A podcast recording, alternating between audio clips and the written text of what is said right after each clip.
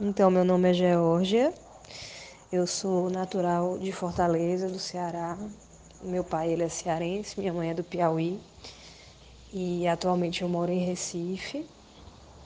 E queria contar um pouquinho como é que eu cheguei até aqui e como é que as coisas estão assim nesse momento para mim, nessa busca, nesse reencontro. É...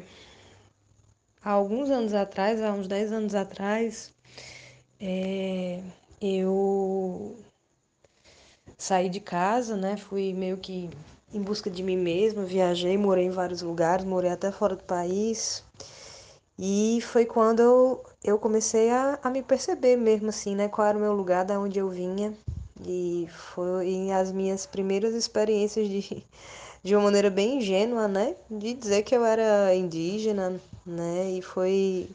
E, e e geralmente o feedback externo era uma, sempre uma represália, né? As pessoas criticavam, diziam que coisa feia, né? Porque na verdade desde criança é, eu sempre tive cara aquela o estereótipo de indígena e realmente minha família ela tem, né?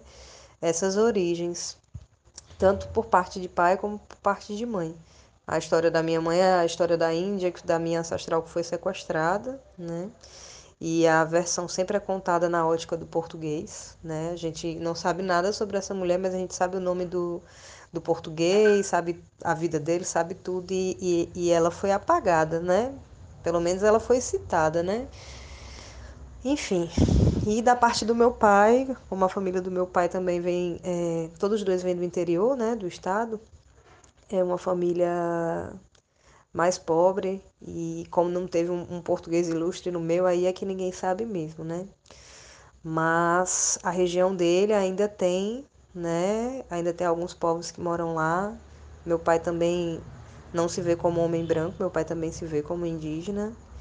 E, e conversar com meu pai sobre isso nos últimos tempos foi, ele é um senhor de 70 anos, foi algo que parece que acordou a alma dele de novo assim para a vida e eu não sei muito bem como pode se proceder da gente fazer uma visita e conhecer. Enfim, né? Tô sentindo e vendo como é que esses caminhos podem ser possíveis. Mas aí, voltando a contar a história, né? De como é que eu chego até, até aqui, né? Nesse, nesse, nesse me perceber voltando para casa, né? E aí, é, nessas minhas andanças, eu, eu encontrei uma religião também, a Umbanda, que se recebe os espíritos indígenas, né? Os caboclos. E foi aí algo que fortaleceu mais ainda. Foi um encontro muito forte e que acendeu mais ainda essa chama dentro de mim. E comecei a receber muitas mensagens, né? Que eu não tinha vindo com corpo e cara de índia à toa, que era algo que eu precisava ter realmente todo dia na hora que eu olhasse no espelho para eu lembrar de onde eu vinha que já eram várias vidas como indígena e que agora eu tinha uma outra, um outro compromisso, mas que eu precisava vir com o corpo também para eu retomar e refazer o meu caminho, né? Mas isso ficou durante alguns anos muito num plano muito místico, né? Muito mais é, em busca dos valores e não necessariamente de uma luta social, né? E de um pertencimento mais corporal até assim, né, de botar o corpo mesmo, de fazer uma de friccionar com a minha existência de uma maneira mais presente, né?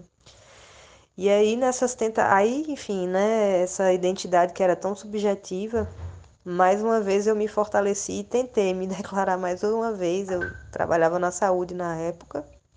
Hoje em dia eu trabalho só com artes visuais. É... E aí as pessoas diziam que eu não podia me declarar porque eu tinha que ser de alguma etnia, né? Eu tinha que estar atrelada a alguma comunidade. E aí eu lembro que mais uma vez eu me senti sem lugar, né? Era, eu voltava sempre para esse não tem lugar para mim aqui, né? Quando eu vou preencher um formulário, quando eu tenho que dizer qual é o meu lugar no mundo, né? Era sempre um não lugar. E me deixava muito triste mas era isso, né? Eu também não entendia, não tinha informações assim, eu respeitava e seguia, né, meu caminho.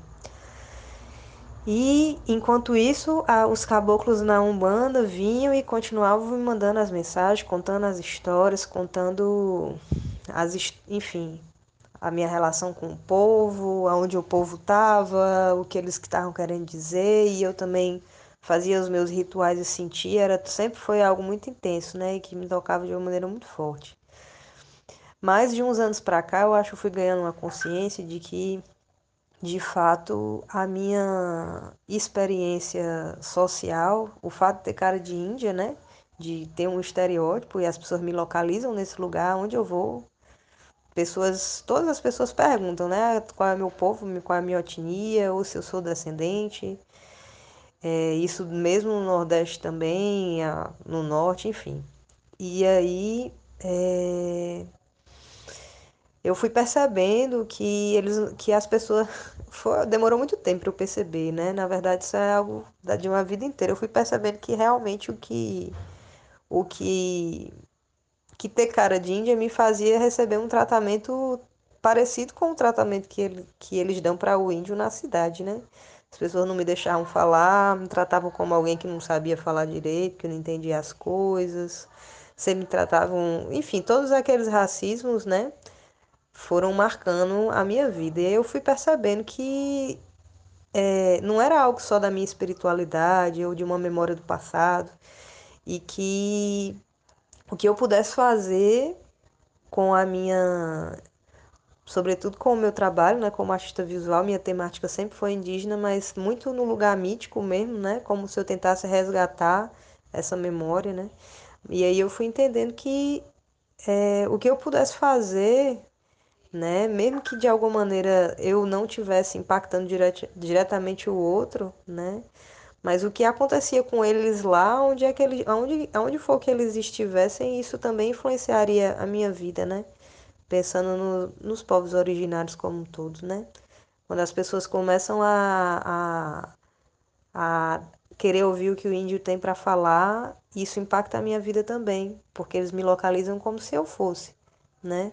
E eu fui entendendo que socialmente, que mesmo na vida urbana, mesmo eu desgarrada, né, da, da minha, de uma experiência de mais é, de conexão vivencial mesmo, da experiência da vivência, né?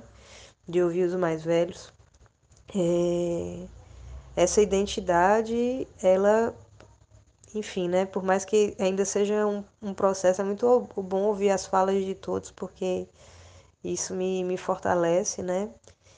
E tudo que acontece me impacta muito, com os povos como um todo, sobretudo eu me sentindo meio sem lugar, meio sem referência, né? Sem um povo assim aonde eu me referencie, aonde eu me entenda, né? Mas é, mesmo teoricamente perdida, né? É, sinto que o que eu posso fazer aqui, né, com o, meu trabalho, os privilégios que eu possa vir a ter, o que eu tenho, impacta de alguma maneira lá e, e vice-versa. O que acontece lá também me impacta, né? E aí eu fui percebendo que que eu queria lutar por essa dignidade, né? Que meu corpo não era só meu corpo, meu corpo representa várias outras pessoas, né? Não é uma experiência tão solitária, né? Por mais que de alguma maneira seja, né? E aí são muitas, são muitas experiências, são muitas vivências, muitas coisas muito sensoriais, muito íntimas mesmo, né? Teve uma fala aí que me tocou muito também, que às vezes o sentimento é como se eu fosse a primeira que estivesse acordando de novo, às vezes é, é como se eu sentisse até que eles já sabiam que em uma hora alguém ia acordar de novo para olhar para trás, né? E e é uma conexão muito forte mesmo e uma vontade muito grande de, de, de voltar mesmo. E de algo que eu, que eu já faço mesmo sem me sentindo perdida é de colocar a doação do meu fazer para construir o que for possível, né, com as ferramentas que, que chegarem nas minhas mãos para poder construir uma dignidade, né, para esses corpos, para essas vivências, essas experiências, né? E estou muito feliz de estar aqui.